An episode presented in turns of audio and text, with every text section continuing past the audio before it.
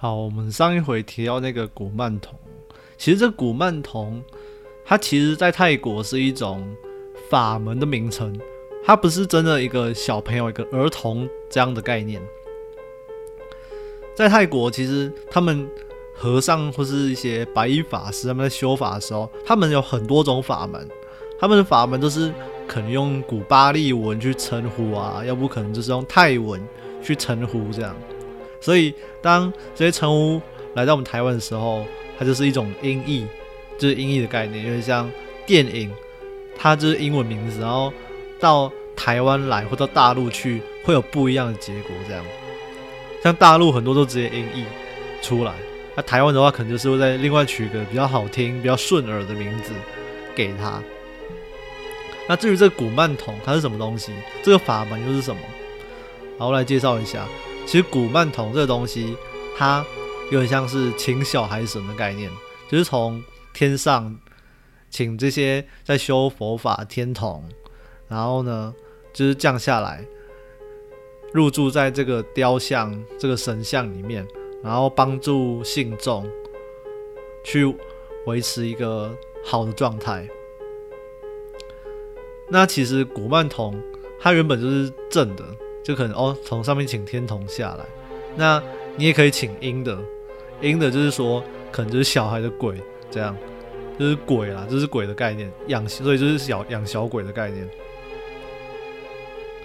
那其实他古曼童他制作这个雕像，他其实是有很多工程或功法在里面，像有些像最早以前可能是用铁铸铁这样，可能里面融一些法器，然后铸成铁。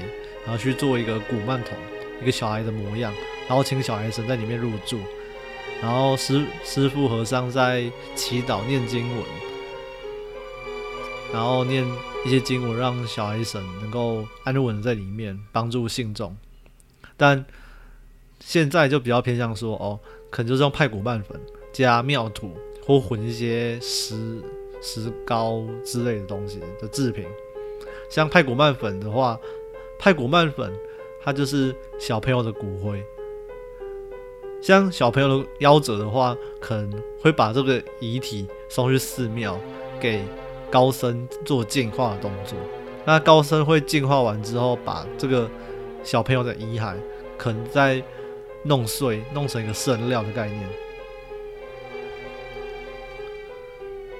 那其实就是说，他们净化完之后，师傅说这个材料是可以用的。然后他们就会加到这个古曼童里面，当做是一个助力这样。所以说，其实古曼童，你说可不可怕？其实它并不可怕，它就是高僧用一些材料制作出来的东西，一个神明这样。那我们要怕的是什么？我们会怕的是所谓的阴古曼，就是所谓的养小鬼这个部分。像养小鬼的话，它因为它是鬼，所以你跟鬼求财的话，就是来得很快，赚快钱。那相对应的，它就去得很快，来得快，去得快，所以八大行业很喜欢，就赚快钱，可能一个晚上做个台，开开个酒，然后就赚了好几万块这样。那其实这个钱也不是很好，因为如果跟鬼求事情的话，鬼其实是。要一些回报，我们跟神明求事情也是说哦，我们求完之后我们要记得还愿，然后回馈给神明这样，不只是说供奉这样，可能就哦做好事或捐款这样，这一都是一种回报。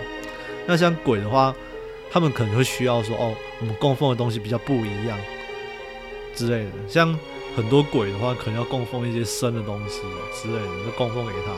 或是很多鬼都需要哦，烟酒槟榔嘛，就是一些人间比较享乐的一些东西，他们会喜欢。那如果说养小鬼的话，一样就是供牛奶或是什么东西，但是有些人会用很特别的方法去供。那这个我就没有再多研究，因为我本身就不太喜欢碰鬼或是阴的类型这一块，所以我就在这边不多讲，只是说阴的小鬼的话。它的承认速度很快，但如果说你供奉期间你很容易出状况，那例如说，就是有些人没有好好供奉，觉得说哦，我随便供也没关系，没有照时间供也无所谓，然后供一供就忘记供，还会导致说这个小鬼他会恨你，他觉得说哦，你有把我抛弃了怎么样，会有一些很负面的想法。那当这些负面想法让他激怒了之后，他就影响到你，那你就被反噬了。那其实这个说到源头还是你自己的问题，那并不是说这个阴的东西就是这样。但还是不鼓励说去供奉阴的东西，因为这一块就是水还蛮深的。你供奉了之后，八成的人都会出事啊，就不出事也奇怪。所以还是供奉正的东西比较好。就例如说，哦，寺庙所做的一些佛牌啊、护身符啊、古曼啊这种，这种就是比较正派型的，也比较守护型，就是哦，可能说我祈求个平安啊。安稳啊，平顺啊，这样顺顺过生活，这样子其实就好了。然后我们再做好事啊，稍微有好报。所以就是供奉古曼的部分的话，他们就通常都是用牛奶、饼干、糖果这样供奉古曼。像我就是一个礼拜供一次。然后阴的话我就不知道，因为我没有去供阴的东西。我觉得这个太危险，就是。如果说你是一个正派的人的话，你应该是要存好心、做好事、求好报，然后供奉正神，然后让自己有份信仰，而不是说就是走偏门，然后供奉一些阴的东西，想要求快钱。其实感情也是哦，感情的话，当我们认识对方的时候，就是认识异性的时候，我们就是哦顺顺的跟人家相处。然后不要有太多的心机，就是做人正直这样，然后让人家留下好的印象，而不是说你认识了对方之后，你就一直想要跟人家在一起，然后有时候两方晕船之后，其实也没有认识对方很深啊，会导致什么结果？哦，很快在一起，但是也没多久又分开了，就是来得快去得快。你说这样好吗？如果说像感情这样来得快去得快，好吗？我个人会觉得说，其实不好，因为我们都会求一段好的缘分嘛。当如果说是来得快去得快，那其实也没什么意思了，也是在浪费我们的时间。时间是很宝贵的，所以我们不要随便浪费。供奉也是，信仰也是，宗教也是。就是如果说我们有一段适合我们的信仰，那其实都是可以长久的走下去，长久的走下去，然后认识很多人。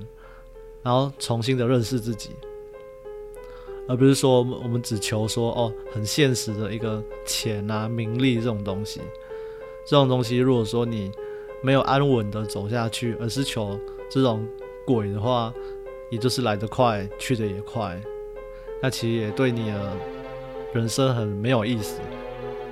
我们人生还有很大段要走，所以这种东西鬼这种东西我们就少碰。好，我们回到正题哦，就是古曼童适合怎样的人去供养？古曼童比较适合就是做生意或是一般住家，其实也都可以供养。但如果说做生意的话，是可以适合长期供养，就可能供一些糖果、饼干之类的，然后跟古曼求说：“哦，希望我的事业好一点啊，什么之类的。”然后古曼就会保佑你。那如果是住家的话，可以就可以祈求说，哦，希望家人能够平安啊，然后保佑家里平顺啊。其实古曼他们都会保护你，这样，他们就是小孩神，也就有点类似台湾的三太子这样的概念了。所以我们就对于宗教真信，我们就顺顺的这样过去，这样就好了。然后我们古曼就先讲到这边了，好，谢谢大家。